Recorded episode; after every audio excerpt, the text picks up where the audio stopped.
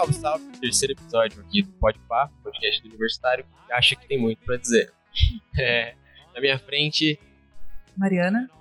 É, eu sou formada pela UMC também, em design gráfico, quase que esse é meu curso. eu trabalhei, trabalhei em várias agências em Mogi. Eu trabalhei em gráfica, trabalhei na parte de fachadas, de trabalhei com camisetas, em várias coisas. Até que eu encontrei esses maravilhosos aí. e a gente tem a própria agência. Eu sou o Neto, sou, sou publicitário, me formei há três anos aqui na UMC e eu sempre fui ligado ao empreendedorismo, empreendedorismo social, empreendedorismo de impacto social também. Nasci mesmo na, na parte de comunicação política e no marketing digital e hoje a gente, junto com a Mari e com a Jéssica, a gente faz parte da Arcade Marketing Digital. Eu sou a Jéssica, eu também sou parte da CAD, eu faço a parte de produção de conteúdo. Eu sou jornalista, formada pela UMC também, há dois anos mais ou menos. E eu também comecei na parte política, como assessoria, fui para redação, aí encontrei esses incríveis maravilhosos é, na campanha do ano passado, e aí eu tô aqui com eles. Eu sou a Flávia, sou pirâmide. Sou estagiária ainda em atendimento mídia, mas animadíssima com tudo que a gente tem com esse pessoal. Show!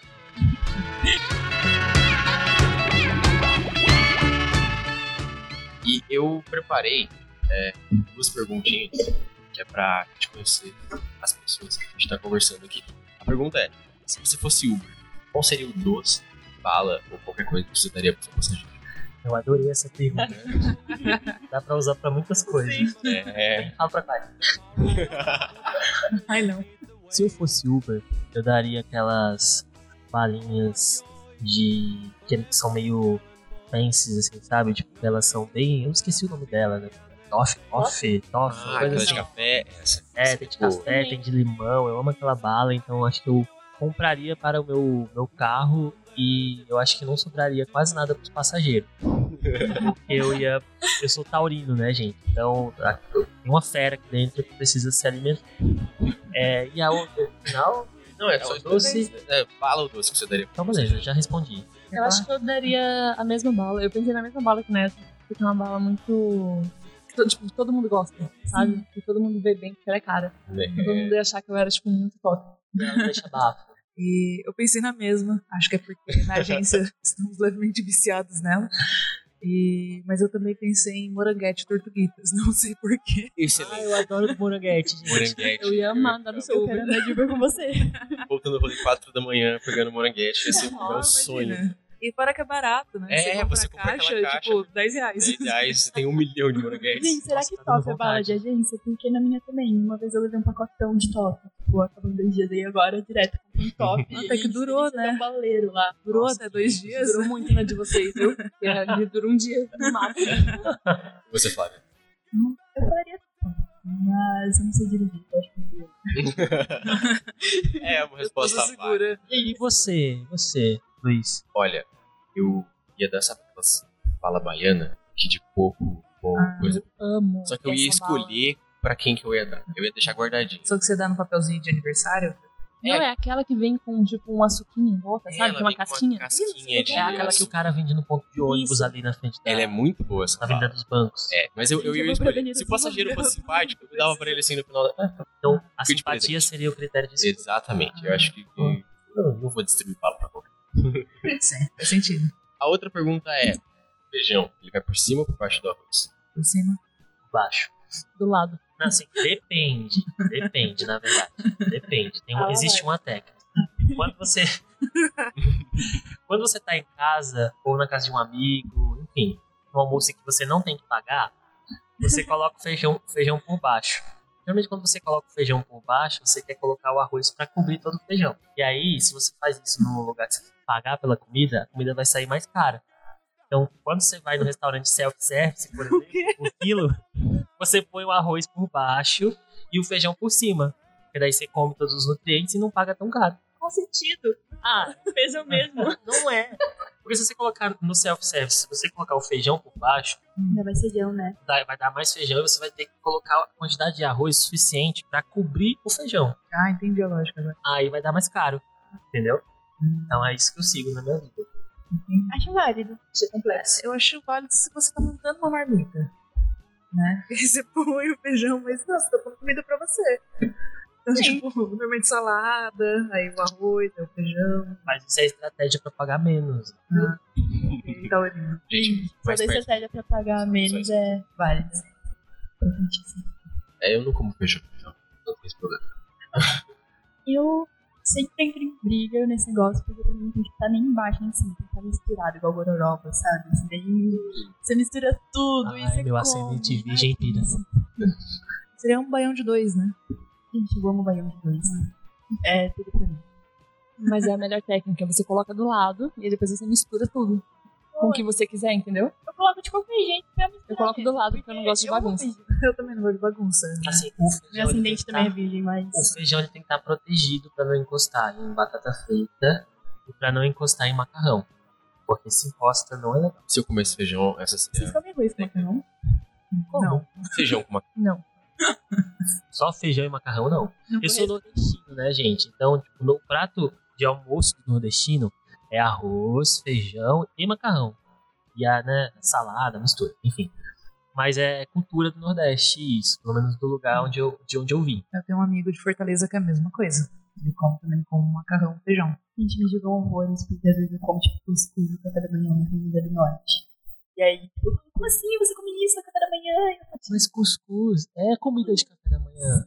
Ou de jantar. E a última pergunta, pra não se prolongar muito nisso, é três filmes.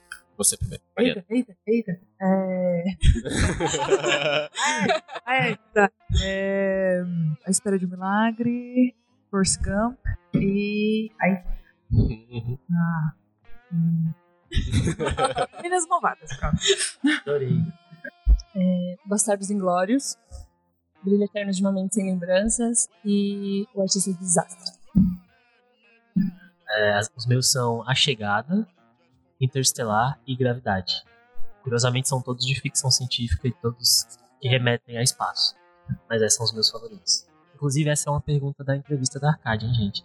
Olha só. Gente, mandei currículo. assim que a gente faz network. É, o meu é Bonequinha de Luxo, Toy Story e Meninas Malvadas.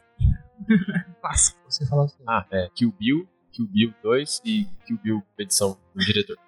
É, eu gosto de. Shrek também, gente. Ah, Shrek. Shrek é bom. Shrek, Shrek é bom. melhor animação. Realmente, sem dúvida nenhuma, uma das melhores animações. As branquelas. Sempre esqueço. As minha Branquelas, gente, filme Ah. de cinéfilo. Todos assistam. Clube dos Cinco. É incrível. Perfeito. Realmente, excelente. Tipo, recomendação de filme. Show de bola pra todo mundo, né? Inclusive, estamos em 5. Somos um curso. Eu sou. Eu sou o Eu sou.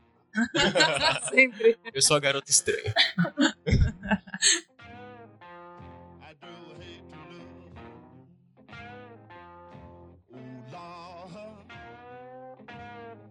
Agora, gente, vamos começar a parte real. Eu vou falar um pouco sobre publicidade, sobre agência de publicidade, sobre a área, o porquê de vocês terem entrado. Eu quero começar com uma pergunta. O que que fez vocês quererem entrar? Por exemplo, como inspiração. Pra mim, querer entrar na área tipo, de produção, eu vi um documentário sobre a Duna do Jod- Jodorowsky, que é um filme que nunca foi feito, mas só de eu ver aquela produção, tudo que ele fez, tudo que ele planejou e como as pessoas levam em consideração, mesmo sendo, sendo um filme que não foi feito, falei, cara, isso é incrível, eu quero produzir. Olha o poder que esse cara teve só produzindo, né? É, qual foi a, a influência de vocês, principal, assim? Na verdade, eu sempre eu sempre admirei muito figuras de comunicação é, em filmes, em séries, em novelas, desde criança, assim. Eu quando eu tinha 13 anos, eu fundei o jornal escolar lá na minha escola onde eu estudava. E, e eu queria ir para a área de jornalismo, na verdade.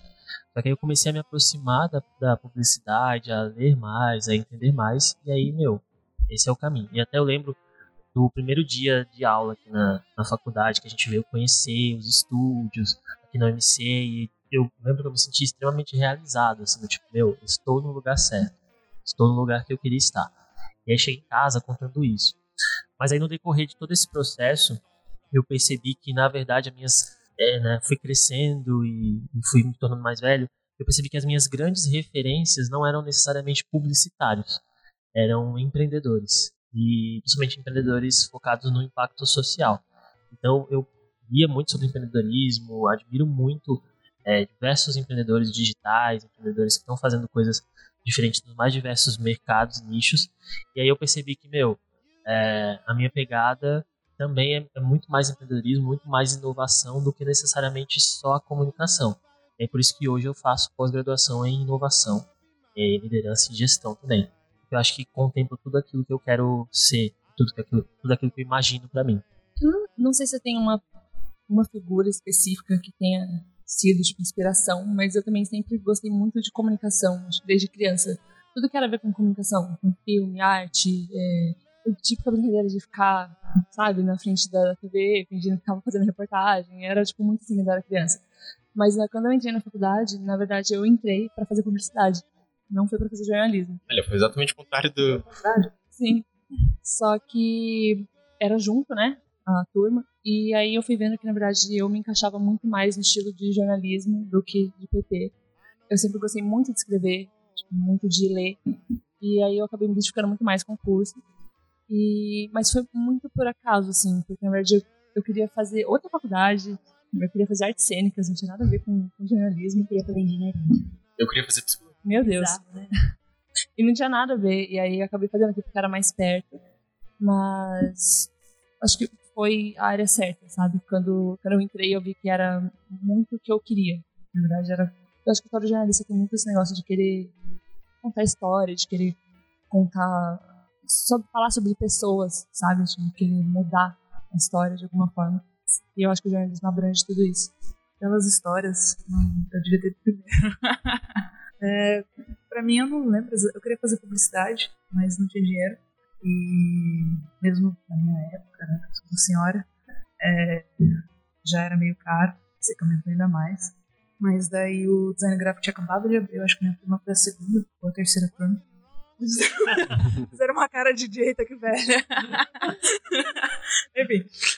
E daí eu acabei ficando no design mesmo. E acabei me apaixonando. Quando eu tinha acho que uns 11 anos, não sei, é, na escola a professora tinha pedido pra gente fazer um panfleto professora de ciências, tinha pedido para fazer um panfleto sobre alguma coisa. E eu pirei, assim, sabe? Tipo, eu dobrei a sulfite, um sulfite verde, que na época, ainda não espero. E, e dobrei a sulfite, imprimi na impressora que tinha de casa, recortei, colei as partes, ficou bem. Posso falar bosta? Pode. Bem bosta. E, mas foi legal, assim, foi algo que eu gostei muito de fazer. Aí, tudo eu sempre quis fazer, eu sempre gostei muito de coisas manuais, de me envolver com essas coisas. E com o passar do tempo, eu comecei a me preocupar mais com o ambiente. Então eu comecei a sentir que minha área era péssima para o planeta. aí eu fiquei com aquela leve crise existencial, né? E daí, logo em seguida, eu conheci o, o também, e aí descobri, basicamente descobri o marketing digital e a possibilidade de também entrar na parte de UX. Então, é bem bacana saber que agora mídia digital, tá trocando a mídia de papel e com isso a gente salva um pouco mais o planeta. Né? Eu tenho essa parte do digital e gosto bastante. Não, né? Se você não preservar o seu planeta, afinal ele acaba e você se pode. Ótima filosofia. Achei profundo. Há quanto tempo vocês estão formados na área? Não, a pergunta. não, experiência. Começa, Mari, pode falar. Eu me formei em 2009. 2009. É. Fazem não quero 10 anos. Conta, não. droga. eu me formei faz três anos. Vai fazer três anos no final desse ano, na verdade, né? Então eu tô quase. Se eu tivesse começado outra graduação, eu estaria quase terminando essa outra graduação. Eu vou, é, também vou fazer dois anos agora em dezembro. Você se inspirou? Eu me inspirei. Gente, minha história é bizarra, porque eu achava que eu fazia engenharia. E aí eu era super exata no ensino médio, na verdade estudava muito. Eu era muito cobrada pelos meus pais mais. Eu estudava muito e como eu não era muito boa em exatas, eu estudava mais para exatas e aí eu acabei acreditando que era de exatas. E aí todo mundo ficava, nossa, Flávia, vamos fazer engenharia, eu vamos. Até que eu teve um teve uma visita na escola que eu estudava, do pessoal de marketing, e eles falaram, mostraram uma imagem do tijolo e falaram, gente, faz uma campanha pra esse tijolo. E aí todo mundo, tipo, criando slogan pro produto tijolo, e aí eu pensei no produto de um cereal, chamado tijolo. Eu apresentei pra eles, coisa de 20 minutos, e falaram, cara, você quer fazer marketing? Eu, não, eu quero fazer engenharia. Aí, tipo, falaram que foi o melhor, melhor projeto e me chamaram pra passar um dia na agência. Foi muito bacana, eu fiquei encantada com aquilo. Falei, nossa, eu quero fazer marketing. Entrei, eu me matriculei em jornalismo, maluca também, porque eu gostava muito de escrever. Eu tava, tipo, jornalismo marketing. Eu me matriculei no primeiro que apareceu, eu não abri YouTube, eu falei, ah, não tem publicidade, vamos. E aí eu comecei a conhecer melhor a área. Antes eu não sabia que era publicidade, eu achava que era comercial de TV. E, gente, agora é aquele negócio do transborda, sabe? Eu penso, não devia ter nada mais na vida. E... Sabe que eu tenho um ponto, a gente tem pontos em comum na história, assim. Eu, durante a escola, eu era muito bom assim, em matemática. Tipo, participei de Olimpíadas de Matemática. É muito bizarro, porque eu, eu gostava, é, eu gostava de várias matérias e aí foi meio que até confuso escolher. Tá, o que, que eu vou querer de fato, sabe, da minha vida. E aí eu lembrei que minha maior paixão mesmo era escrever, era, era ler, era falar sobre as pessoas, falar com as pessoas, criar coisas novas. Eu cheguei inclusive a fazer técnica em edificações na ETEC, mas, cara, não é para mim, sabe? Tenho quando eu pensei assim, ah, vou fazer arquitetura ou engenharia? Não, vou fazer publicidade. Eu. e eu não, não, não vou me apaixonar por, essas, por esses cálculos. Eu tenho zero pensamento espacial, então não vou conseguir projetar espaços. É, eu vou fazer o que eu gosto, aquilo que eu sou bom e a minha paixão, que é a área da comunicação, da criação e do empreendedorismo também. Então foi, foi isso. Eu já falei, mas ó, isso aqui vai levar para outro ponto. É, eu comecei publicidade, mas eu queria fazer mesmo era tipo rádio e TV, focado 100% em produção. Aí, aqui na região, não, não tinha nenhuma. Como eu sou bolsista do ProUni, eu precisei achar, uh, tipo, a faculdade que tivesse o curso mais apropriado do que eu queria. E eu vi a grade de publicidade e falei, olha, esse quarto semestre, quarto semestre que eu tô agora, tem fotografia, tem aplicativos gráficos, tem audiovisual. Aí eu falei, olha só vamos aqui. Uhum. Também escrevi pela grade. Só que eu tinha meio que uma concepção de publicidade que meio que durante a, a partir do primeiro semestre eu comecei a acreditar mais na publicidade. Meio que me convenci que era incrível mesmo depois de você ver tanta coisa e falar, caramba, que bagulho mágico. Então, meio que me apaixonei por publicidade. Existia algum estereótipo de publicidade? Sei lá, ah, meu sobrinho faz design, por exemplo, ou publicidade, às vezes pode ser é, não tão valorizada socialmente. Vocês, vocês têm alguma experiência com isso? Não dava valor para a publicidade? o, ponto que me pega, assim, e aí nunca, nunca tinha tido esse estereótipo, né? Na verdade, todas as pessoas têm o estereótipo que o publicitário é aquele diferentão, é, que usa camisa xadrez, ah. que, que é super... É, assim, Star, Starbucks. É, que pensa que vai fazer comercial pra, pra marcas tipo Sadia, que vai, sei lá. Aí você olha e fala, ah, eu Globo. faço comercial desses, né? Exato. E assim, brasileiro, ele tem, ele nasce com um gene que é o gene do marketing, né? Então, brasileiro é bom em criar conceitos, exato, sem ter estudado e tudo mais. Mas o que me pega não é nem um estereótipo, mas é um, um, uma falta de conhecimento mesmo da maior parte das pessoas que acham que a publicidade ou o marketing, eles são mágica. Assim, mágica no sentido de de fazer, não no sentido da palavra que é uma coisa mágica, sim, é uma coisa incrível, maravilhosa, mas a publicidade e o marketing, eles não são coisas que dão resultado do dia para noite, sabe? Tem muita gente que tem essa expectativa de que você vai colocar uma campanha no, no ar hoje e amanhã ela já vai, vai te trazer é, rios de dinheiro e um resultado incrível, maravilhoso em, em, em um dia, sabe? Tem muito trás investir, né? Sim, e aí entra, entra nosso papel como profissionais da área, como estudantes da área mesmo, seja né, trabalhando, a gente trabalha no, uma agência de marketing digital, mas a gente tem um designer, tem uma, uma jornalista produtora de conteúdo, é, mas entra como nosso papel, e eu vejo que é uma missão também da Arcade, educar as pessoas nesse sentido, de que a gente faz marketing, não mágica, sabe? A gente faz construção da sua marca, construção do seu resultado. Nunca vai ser algo do dia para noite. Não existe resultado do dia para noite. O, o Pena, Gustavo Pena, professor de comunicação aqui, ele tinha dito um negócio. Você pensa que você é criativo, ah, que incrível. A maçã, ela caiu na cabeça de várias pessoas. Mas só o Newton que desenvolveu a teoria da gravidade. Então, você pode ter a mesma experiência, mas você não vai conseguir fazer se você não tiver uma base para construir aquilo. Por isso que o publicitário existe. O publicitário está lá para fazer de verdade. No design isso acontece mais? É, tipo, correndo o risco de ser apedrejada por alguns publicitários aqui presentes. É. Medo. Desculpa já, adiantando. Mas é, hoje mesmo, tava lá, a Brenda e eu estávamos conversando e a gente tava discutindo um, assunto X e a gente entrou no assunto Shutterstock e tal.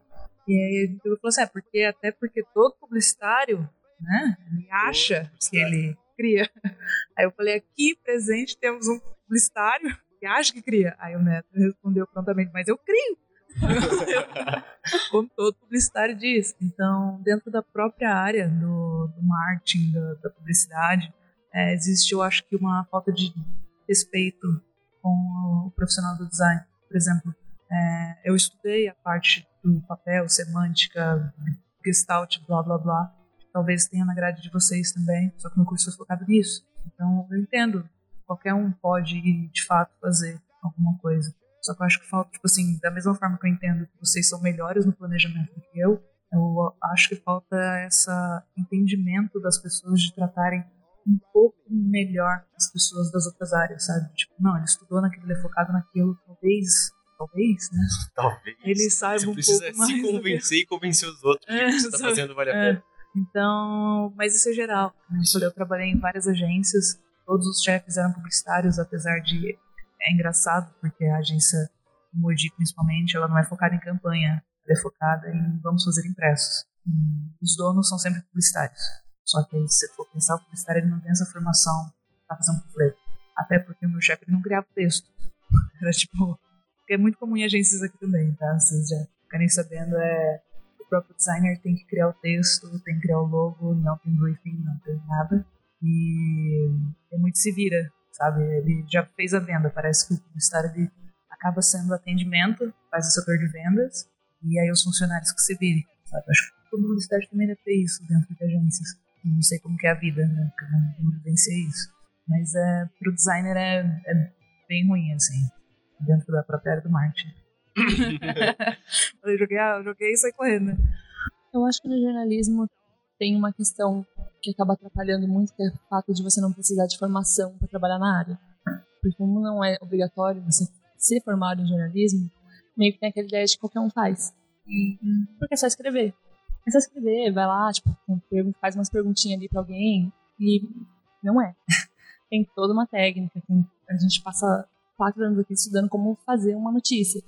Então, acho que tem muito isso de que qualquer um faz.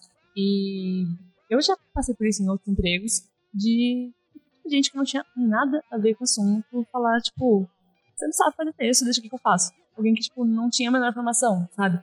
Porque é muito assim, ah, é só um textinho, qualquer um sabe escrever, é só você pegar informação na internet, sabe? Esse tipo de coisa. Então, acho que tem muito isso de. É muito fácil. Todo mundo acha que é, é muito fácil ser jornalista. Sabe? Isso acho que acaba atrapalhando um pouco. Tem, obviamente, toda empresa sempre tem. No caso da Arcade, a gente não porque a gente se entende, a gente é todo mundo na mesma área, a gente tem a mesma base de formação, né? Mas em outras empresas que eu trabalhei que não tinha essa valorização e tem muito esse estereótipo, né? De- a gente tem muito exemplo até tipo, na televisão, assim, de jornalistas que tem aí, não vou citar que não são jornalistas, que tem, tipo, 18 anos e faz jornal, sabe? Esse tipo de coisa, mas... O neto fazendo jornal na escola. É, esse meu povinho aqui que tem 13 anos, acha que pode fazer jornal, sabe? Já diagramou, já fez tudo. O homem não faz tudo. Não, mas ele era empreendedor. É diferente. mas enfim, é mais, acho que no jornalismo é mais essa questão de não precisar de formação mesmo. Então acaba sendo muito jogado, sabe? Qualquer um pode ser contratado e ir lá fazer. Eu acho que entra a mesma questão das nossas áreas em comum, né? Que é muito, ah, só fazer o negócio. Acho que é muito assim, ah, é só escrever um texto, ah, é só pensar numa campanha, sabe? É, vou Só atacar. pensar numa frasezinha É só fazer uma loucos. frase, sabe? É só fazer um rabisco ali, você faz um logo, sabe? Então, eu acho que tem muito disso, sabe? Não cria post. Ah, Você abre ali o G1, vê uma notícia e faz Abre no post, Canva. sabe? O Canva já tem vários templates prontos de post, já tá pronto. Todo aplicativo aí, É. ó, pra que editor de vídeo? Exato. Pra que, sabe? Então, Acho que em todas as áreas, querendo ou não. Até médico, né? Todo mundo tem um pouco. O Google. Gente, esses dias eu passei mal de madrugada. Eu saí achando que eu tava com gota aos 19 anos. Ela, ela chegou na faculdade falando, não, eu estou com gota, gente. Gente, ou eu tô com gota ou eu tô com artrite. Normalmente eu tô com câncer. No Google, você tá com câncer ou você tá grávida. Pô, tá com gota, né? tá, É. Na área de design, a gente sempre ouve muito o diretor de arte. É muito difícil ouvir a diretora de arte. Como é ser uma diretora de arte? Como ter esse quadro uma diretora de arte? E quais dificuldades você passou para chegar numa diretora de arte? Porque a gente estava conversando agora que nossa área não é muito reconhecida. E ser mulher na nossa área também é muito complicado. Como eu falei, eu faço estágio em atendimento mídia, mas direto perguntam se eu sou secretária do meu chefe. Eu sou a pessoa que fica anotando a agenda dele. Gente, não, eu tô no marketing, eu atendo os clientes, eu faço briefing, eu faço atendimento, eu faço... Gente, é muito complicado. Sim, é, passeja muito por isso, é, na questão de secretária, é, até porque as agências que eu trabalhei normalmente eram pequenas e aí eu fazia atendimento, limpava banheiro, fazia tudo, né? Aquilo que engloba tudo. Então, é complicado, porque, por exemplo, num, dos locais que eu trabalhei tinham dois funcionários, eu mais um, ele também era um designer, homem, só que eu era responsável por limpar a mesinha do café, fazer tal coisa, ele não fazia nada querendo ou não, isso já era um ambiente machista. Porque, da mesma forma que eu limpava, ele usava as coisas porque ele não poderia limpar. Claro que naquela época eu não tinha o conhecimento que eu tenho hoje de virar e falar: ei, você sujou? Pode limpar, por favor? É, hoje eu faço isso, mas por quê? Porque eu aprendi levando aqueles tapas lá atrás, né, que, que tinha que ser feito. Agora, no, no momento, na, no momento da vida que estamos, é, que nem lá na Arcade temos duas diretoras de arte. E o Walter, que ajuda a gente, ele tá na faculdade ainda, né? Tá estudando, o publicitário tá estudando. Então é um clima totalmente diferente. É, totalmente diferente. Por exemplo, não temos um homem designer formado, digamos assim.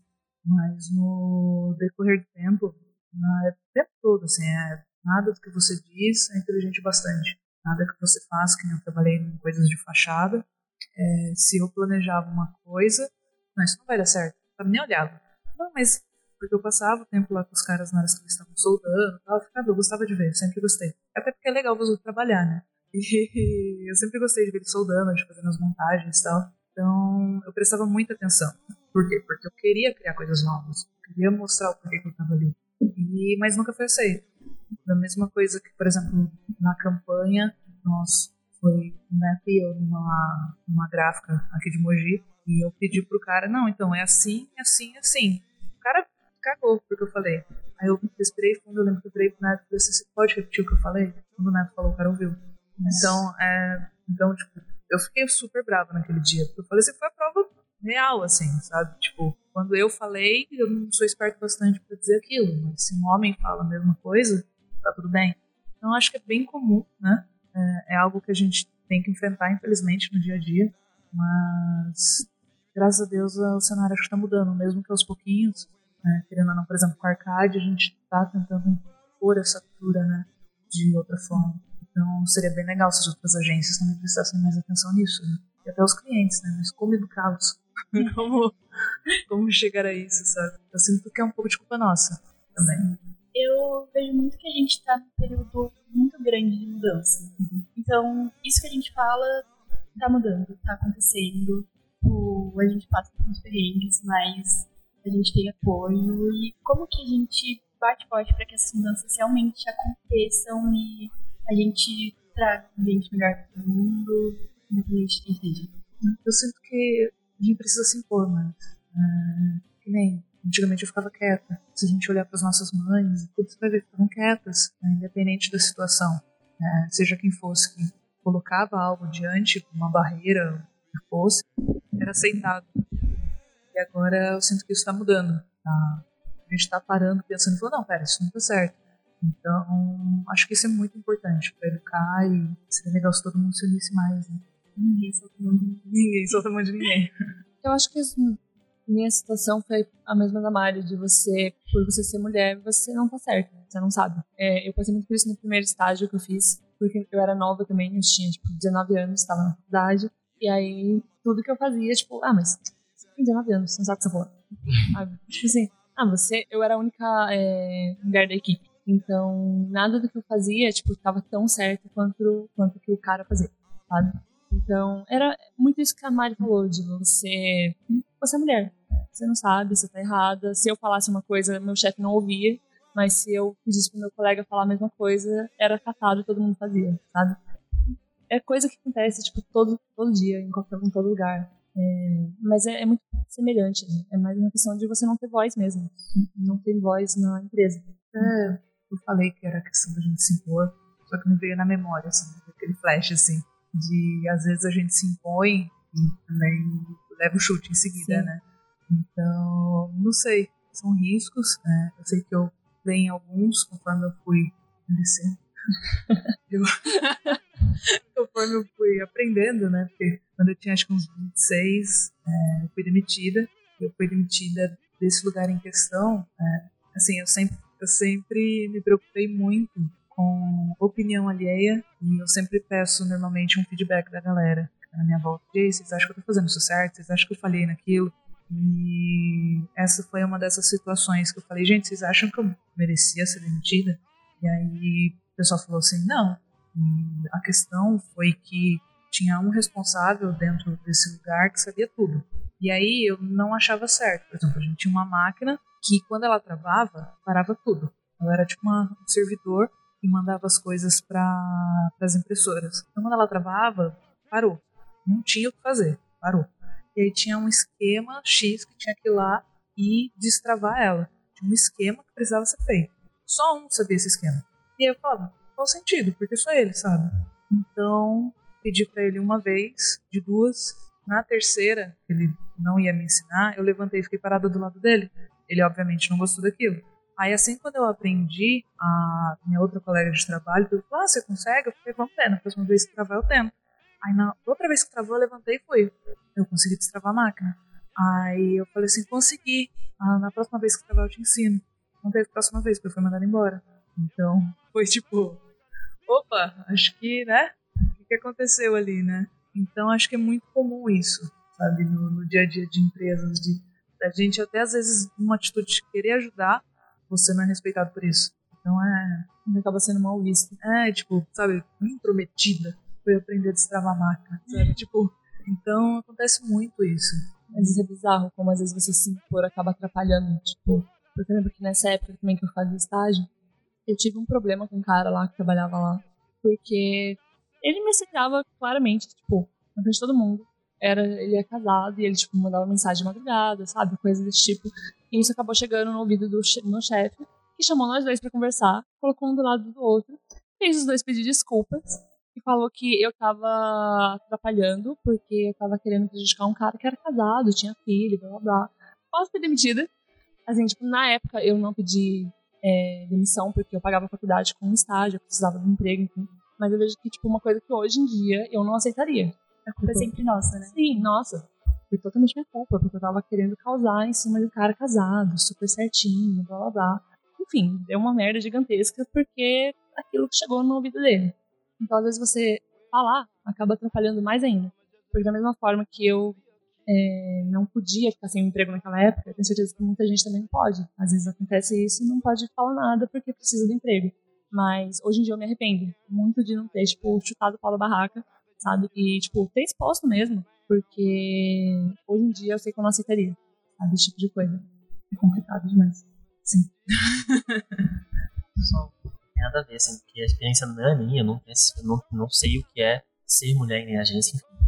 Mas é só, eu queria só falar assim, no sentido de que ter esse conhecimento, saber que existe uma cultura machista, é, para onde a gente for, faz com que a gente desenvolva algumas estratégias, né, Mari?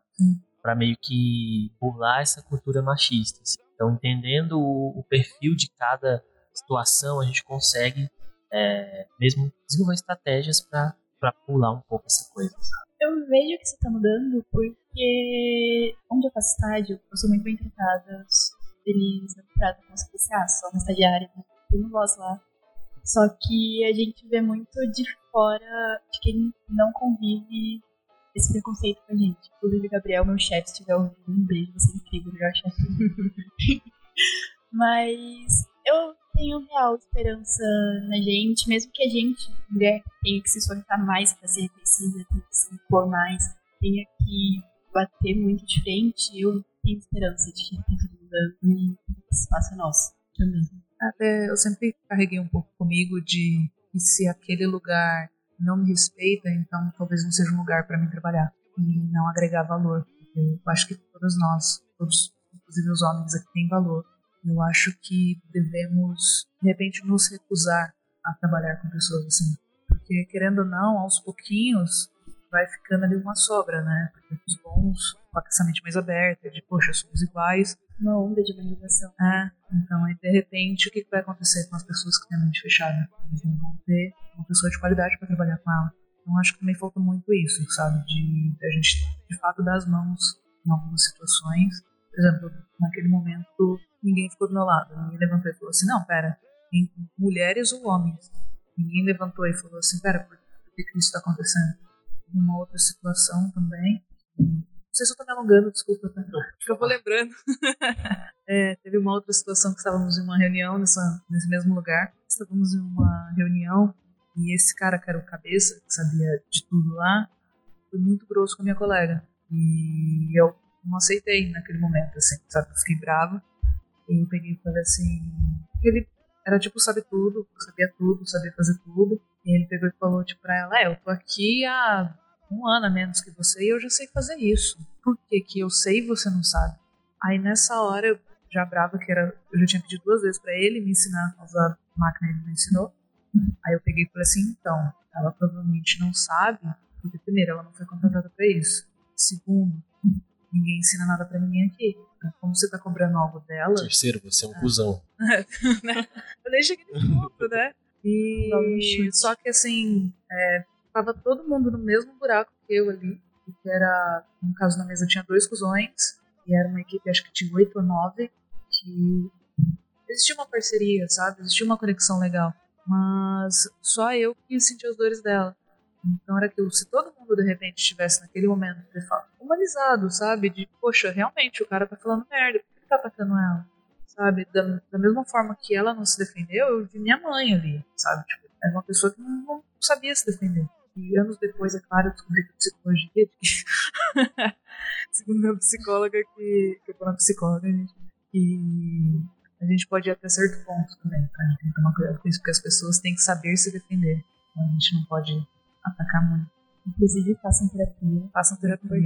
E acho que tem muito disso, né? De a gente tem que tomar cuidado, claro, até onde a gente vai, mas também ali tá cuidando dos outros, né? É, da mesma forma, não ia falar um negócio muito pesado. não, não, não, não. É, vai ficar estranho, vai soar estranho. A ideia não é que sou estranho, mas vai soar estranho. Mas é da, se a gente vê alguém que não tá por algum motivo conseguindo se defender, seja por um motivo cultural ou alguma coisa assim, eu acho que a gente tem a obrigação, se a gente tem essa voz, de de repente se levantar e se colocar à frente. E Acho que essa pessoa não teve as mesmas experiências que você, ela não tem uma casca grossa pra ir lá e. Ah, e então, falar. que nem eu, eu já apanhei bastante. É, então, acho que tem muito disso. Que nem eu sou, acho que na agência que mais bate de frente com o Neto, assim. E até A cara do Neto. assim. Mas é porque eu sei que o, o Neto me respeita. Porque se não fosse o caso, por exemplo, eu jamais trabalharia com ele. Mas eu sei por que, que eu bato de frente com ele. Porque eu sei que ele me ouve. Porque a gente vai debater, porque a gente vai conversar até a gente chegar numa solução de fato plausível. Eu tenho um ponto de vista, ele tem outro. Então, de repente, daí a gente acha um terceiro caminho. A gente, até com uma agência horizontal, a gente sempre pede para todo mundo opinar, porque a gente acredita que quanto mais opiniões, mais fácil a gente vai achar um caminho. Né? Então, mas é aquilo, eu me sinto à vontade de debater com ela. É o, porque o básico também, né? Tipo, é respeito. Acho que a CAD funciona muito bem, as coisas fluem muito bem lá dentro, porque a gente se respeita. Independente de se eles estão é, discordando de alguma coisa ou não, ninguém ali vai sair, tipo, ofendendo um ou outro, ou, tipo, achar que um tem mais voz do que o outro. A gente se respeita, acima de qualquer coisa, porque somos humanos, nós somos amigos. Então, acho que isso faz fluir muito bem as coisas também. Coisa que em outros empregos que a gente teve antes, todos nós acho lá dentro, não acontecia. Então, não, não funcionava. Era mais dor de cabeça do que prazer de estar trabalhando. E lá dentro isso não acontece. é aquele momento que você prefere ficar quieto, vou evitar esse problema, a empresa não é minha, não vou me Tá. ouvir, não vou me ouvir, vou nem gastar saliva Acho com que a nossa maior luta é pra não ser silenciado. É, é importante todo mundo se ouvir, né? E o pessoal aí tá cortando muita coisa e, querendo ou não, eles acabam perdendo, né? Aí eu acho que todo mundo perde. E não é legal. Você quer falar um pouco sobre a agência? A si, assim? Um pouquinho, quietinho. Não, é porque vocês estão falando sobre temas que não diz respeito a nós homens, né? A gente- O local de fala é de vocês. É. Não, é, isso tem que ser feito, não tem que agradecer. É, arcade, a gente já falou bastante, né? Acho que a gente gosta tanto da arcade que a gente fala naturalmente no nosso discurso mesmo. É, a gente quis fazer a arcade como um ambiente que fosse seguro é, para quem trabalha lá e que fosse visto mesmo como esse ambiente em que as pessoas querem trabalhar lá, sabe? Até porque a gente acredita mesmo Eu quero. é. a gente acredita mesmo nessa coisa horizontal, essa coisa autogerenciada. Obviamente, cada pessoa tem a sua função e, vez ou outra, é, as funções de liderança elas acabam mudando de acordo com o projeto. Então, sei lá, é algo mais voltado para conteúdo. A, a Jéssica que está ali à frente da coisa. Então, Jéssica, qual que é a sua opinião? Fala aí. Que a gente tem que fazer? Uma coisa mais focada no, no design, na parte de, de UX. Mari, você é líder disso. O que a gente tem que fazer? sabe? Então é, é, é esse autogerenciamento mesmo da equipe, essa coisa horizontal que, que a gente preza. Que preza também pela verdade, né? Pela verdade de ser é, uma agência que a gente, a gente tem um discurso, mas que esse discurso seja esteja na prática de fato, né? A gente não quer ser só um lugar legal. A gente quer ser um lugar que dá resultado, um lugar que as pessoas é, de fato veem que, que é real, assim. E, meu, a gente... mais fofa de um. Gente, esse é e a gente busca também por essa questão da diversidade também, sabe? Então, a nossa agência ela tem mais mulheres que homens hoje. hoje. É, mas tem tem tem tem tem negra, né? Mulher negra, tem tem o LGBT, tem a, enfim, diversidade mesmo. A gente preza por isso na agência. E que mais? Tem tanta coisa. A A gente gente, é, a, gente tenta bastante, de alguma forma, colaborar para a inclusão. É, por exemplo, é, em alguns posts de algum cliente X, a gente coloca um casal homoafetivo, ou damos preferências para colocar uma família negra, para justamente a gente tentar dar, as pessoas se verem, né? Para elas se identificarem de alguma forma. Eu sinto que a gente, como designer, é, e até publicitário também, é, tem essa obrigação. É, eu acho que não é nem um favor, não é nada. Eu acho que é uma obrigação mesmo. Termos de, de adicionar essas coisas ao dia a dia. Quanto mais a gente for, mais comum fica, e quanto mais comum, melhor. Sabe que tem preconceito, as pessoas podem andar tranquilamente, sabe? E eu acho que é extremamente importante. Então, a, a, a agência, para mim, tem, tem sido a realização de um sonho mesmo, que é aquela coisa que, é, que eu falo para eles, a gente tem que tomar muito cuidado com o que a gente diz, com o que a gente faz, mas no, no sentido bom, sabe? De, é, sabe, ir por um caminho que, que nem eu falo assim, eu não quero ser que nem as pessoas que eu trabalhei, sabe? Eu sei tudo que não deve ser feito. Eu, eu aprendi tudo, ó, não podemos fazer isso. Então vamos pelo outro caminho agora. Então vamos tentar. A gente deixa sempre aberto, eu falo sempre. Eu já acho que eu não falei muito isso, não. Mas eu falo assim de qualquer coisa, avisa. Se achar que a gente está falando, fazendo alguma coisa errada, avisa. Que é só a partir daí que a gente tendo conhecimento tá, que a gente consegue arrumar. Porque se, se não chega, a gente está tá sendo um cuzão, mas a gente não sabe que está sendo um cuzão, como a gente deixa de fazer isso? Então, eu acho que é muito importante. E volta para aquele assunto da voz, né? a gente tem essa, essa, essa cultura do feedback também, né? Ninguém precisa ter medo de falar o que pensa. Uma equipe autogerenciada ela só funciona se houver essa segurança. Tipo, da, de eu conseguir falar o que eu, o que eu tô pensando pra Jéssica, a Jéssica poder falar o que ela tá pensando pra Mari, e não ter esse mimimi do tipo, ai, vamos brigar comigo, sabe? Não, tipo, meu, vamos resolver. Isso aqui não tá certo, ou isso aqui tá muito incrível. Então, ter essa, essa cultura mesmo do ambiente seguro de que as pessoas vão ser ouvidas e o feedback das, das pessoas vai ser considerado, faz funcionar. Tem o lance da cultura, né? A gente, desde o começo, a gente criou uma cultura para arcade, a gente criou um DNA é, para as pessoas que a gente queria que estivesse junto com a gente. Então a gente sabe exatamente é, quem a gente quer perto, sabe? Por causa da cultura como empresa que a gente desenvolveu. A gente tem um documento que fala, meu, quais são nossos é, valores, qual é o DNA do nosso colaborador, qual é a nossa grande sacada, qual é o nosso mantra, sabe? Quais são nossas, nossas, nossas bases. A gente sabe disso. Tanto é que, assim, é, é muito bizarro, porque a gente vai ver a, a equipe, né? E a gente vai perceber que basicamente todo mundo tem o mesmo background, assim, mesmo background de, de histórico familiar, de, de, de, né, de formação, óbvio, todo mundo tem suas experiências, é, não estou dizendo que todo mundo é igual, mas você vai analisar o background, assim, o histórico é muito similar, é muito parecido. A gente está tá trazendo pessoas que têm de fato os mesmos valores, que têm a mesma pegada, sabe? Que é a pegada que a gente quer ter para arcade. E a gente faz né, de um tudo, a gente tenta tenta ser tenta fazer coisas diferentes, por exemplo, ah, vamos vamos a gente tem muita pegada estratégica, né? A arcade, ela, um dos grandes diferenciais é a questão de estratégia. Então, meu, vamos jogar board games de estratégia para treinar isso, sabe? E, então, vez ou outra, a gente tá, tá jogando mesmo. É, mas a gente, na, na, verdade, tá, além de passar um momento junto de descontração, de né, desanuviar a cabeça, trazer um pouco mais de criatividade, mas a gente está treinando habilidades, soft skills ali que são necessárias. Então, basicamente essa pegada aí falar uma coisa, gente. Uma última pergunta O que você diria para você que estava no primeiro ano da faculdade, que também serve para galera que está começando agora, agora formado, que vocês teriam para dizer? Poder pensar. Estuda bastante o que a faculdade passa, mas estuda por fora. Porque o que você aprende na faculdade você não vai usar no mercado. Desculpa, gente, mas é verdade. Acho que quando você entra no mercado, a, a realidade é muito diferente. Então, eu, eu particularmente acho importante você estar tá muito antenado no que está rolando por fora da faculdade, não ficar focado só no que você aprende aqui. Não se limitar, né? Não se limitar, porque eu sofri bastante quando eu comecei, quando eu entrei no mercado, porque não tinha o que eu, ainda mais pra mim, no caso, tipo, tentando uma agência de marketing. Eu fiz jornalismo, a gente nem vê nada disso na faculdade. Então, se o seu foco é algo, algo desse tipo, estuda bastante, faz curso, faz algum extracurricular, não se limita à faculdade. A gente tem que estar estudando o tempo todo, né? Tem que estar sabendo o que está acontecendo agora ou prever o que vai acontecer amanhã e porque tá tudo mudando muito rápido. A comunicação muda muito rápido. Eu, eu tive um professor aqui no MC que ele falava que na prática a teoria é outra. Então, acho que ela serve muito bem, né? Porque na hora que você vai pôr em prática, nada daquela teoria que você aprendeu vai funcionar. Então é outra coisa. Você vai estar na capa. Na ah. prática, a teoria é outra. Gente, eu amei. Não sei, deixa pro Neto.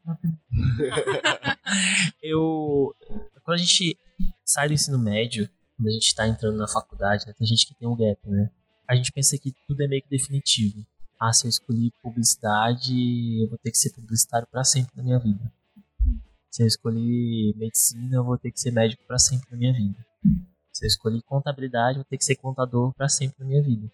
E eu acho que hoje eu tenho a visão de que, meu, a gente pode sempre se reinventar. Então, se não está dando certo, seja no curso, seja num, num, trabalho, numa oportunidade, num job, numa equipe, é sempre possível se reinventar. É sempre possível começar de novo, sabe? Não é perda de tempo. Todas as suas experiências são importantes para tornar quem você é hoje. Então, vai sem medo. Porque se não der certo, você inventa outra coisa. Ele foi muito rápido. É, na verdade, eu acho que eu teria três conselhos. Basicamente, o que o Neto falou, que não é fixo, é temporário. É, você pode migrar aos poucos, que nem eu achava que eu ia acabar com o planeta jogando panfleto para todo lado. Não é assim, né? Gente, que mulher. tipo, tá tudo bem. É, vamos se adaptando, vamos crescendo, vamos evoluindo. É, tem que, como a Gê falou, estudar é, procurar outras culturas, procurar aprender, que é assim que a gente evolui. E os outros dois conselhos é bebam água e façam esportes. E terapia. Aí são mais um, então, no caso. Então é. Malhem as costas. Não monte cadeiras. Não monte cadeiras. Não use uma pedra para separar uma cadeira de um pé dela. E, e. Mas sério, vocês passam muito tempo sentados é muito importante. E água também é muito importante também. Água, exercício e atenção. Ouça um forró para se distrair também. Ah, é importante. Façam fit dance. Sim, façam fit dance. Gente, inclusive, minha academia é maravilhosa. Um beijo, Arena. A outra tá patrocinando. Arena patrocina. Incrível. Arena patrocina a gente, vocês são maravilhosos. Vamos, Spock, Spock. Gente, tem duas arenas, tá? Vamos nas duas, porque eu gosto das duas. Ah, vocês podem acompanhar a Arcade mesmo no, no Instagram. A gente só tem Instagram por uma questão estratégica. É arroba somosarcade. Tem o nosso site, que é www.somosarcade.com. Acompanha mesmo o que a gente tem produzido de conteúdo. Mantenha contato, né? E para me despedir, eu queria agradecer vocês pelo convite. Super incrível. Ah, Verdade. incríveis são vocês. É, como eu falei no, na Secom, e eu faço questão de, de reafirmar isso, uma das minhas missões é contribuir com o ambiente acadêmico mesmo, e eu quero oportunizar e, trans- e ajudar a transformar a vida da galera que está aqui. Então, valeu pelo convite, e é nóis. Até a próxima. Vamos aí. Só agradecer mesmo. Eu cheguei aqui meio de intruso, mas obrigada pela por deixar a gente participar e falar um pouquinho da Arcade. Mandar um beijo pro pessoal da Arcade, que eles estão mandando mensagem aqui loucamente querendo aparecer. Estão convidadíssimos, inclusive. Não convida. A gente vira que aparece todo mundo. Vai caber aqui. Mas é isso mesmo. Obrigada por deixar a gente participar e parabéns pelo trabalho, porque é importante, de verdade. Beijo Brenda, beijo Rafa, beijo Walter, beijo Gu, beijo quem mais? Já foi todo mundo, né? A Deza, beijo Deza! Desse beijo em triplo. É que a Deza não tá vendo, então tá tudo bem. Será? Será? Será? Ih, verdade, Deza. Desculpa, Deza. A gente ama, Deza. É, Agradecer, né? O clichê, mas de verdade estou muito feliz. É o primeiro podcast que eu participo, espero de vários. Com vocês, me autoconvidando. E foi muito legal. Gostei bastante. Agradecer. Espero que cresçam mais e, poxa, muito bacana mesmo. Vocês darem um espaço e. Sensacional, é, é o caminho. Né? Vocês estão fazendo tudo certinho. Emocionado de verdade. Quero agradecer também. Esse também é meu primeiro podcast, gente. Eu tô nervosa, de verdade. Quando vocês vieram aqui na faculdade, o Luiz falou: Gente, Flávia, você que gosta de conversar com as pessoas, chama eles. Eu cheguei no Neto e falei: Neto, tem um convite super incrível pra você. Você quer participar do nosso podcast super incrível e falar sobre coisas super incríveis. E agora estamos terminando o podcast super incrível. E eu tô muito grata, muito feliz por isso. Obrigada por acreditar na gente. Vocês que já são formados, que já estão nessa área há um tempo, é muito inspirador pra gente ter esse apoio de vocês. É muito importante ser visto por vocês também. E isso dá muita coisa pra gente continuar aqui e faz a gente acreditar que a gente tá aqui pra mudar, a gente tá aqui pra trazer um mundo da comunicação melhor pra todo mundo. algo muito importante. e dos conselhos lá, me veio até agora ouvindo você falar, é mesmo quando parecer que tá errado, só continua. Uma hora vai dar certo. Mas parece, né, que tá errado, tá desabando tudo. Mas é dos problemas que às vezes vêm grandes oportunidades. Então, não desistam, vão atrás, não desanima, de verdade. É o melhor caminho. Sem condições de lidar com essa mulher, gente. Talvez fosse o conselho que eu precisava ouvir agora mesmo. Então, Muito obrigado. Vocês que estão ouvindo também. Então é isso. Esse foi o terceiro Pode Pá. Muito obrigado. Esse podcast é super incrível mesmo, com essas pessoas super incríveis mesmo. É um prazer. Pra gente ser super incrível. Incrível mesmo. É, segue a gente no Instagram também, Pode Pá Podcast. É isso. Tchau. Tchau.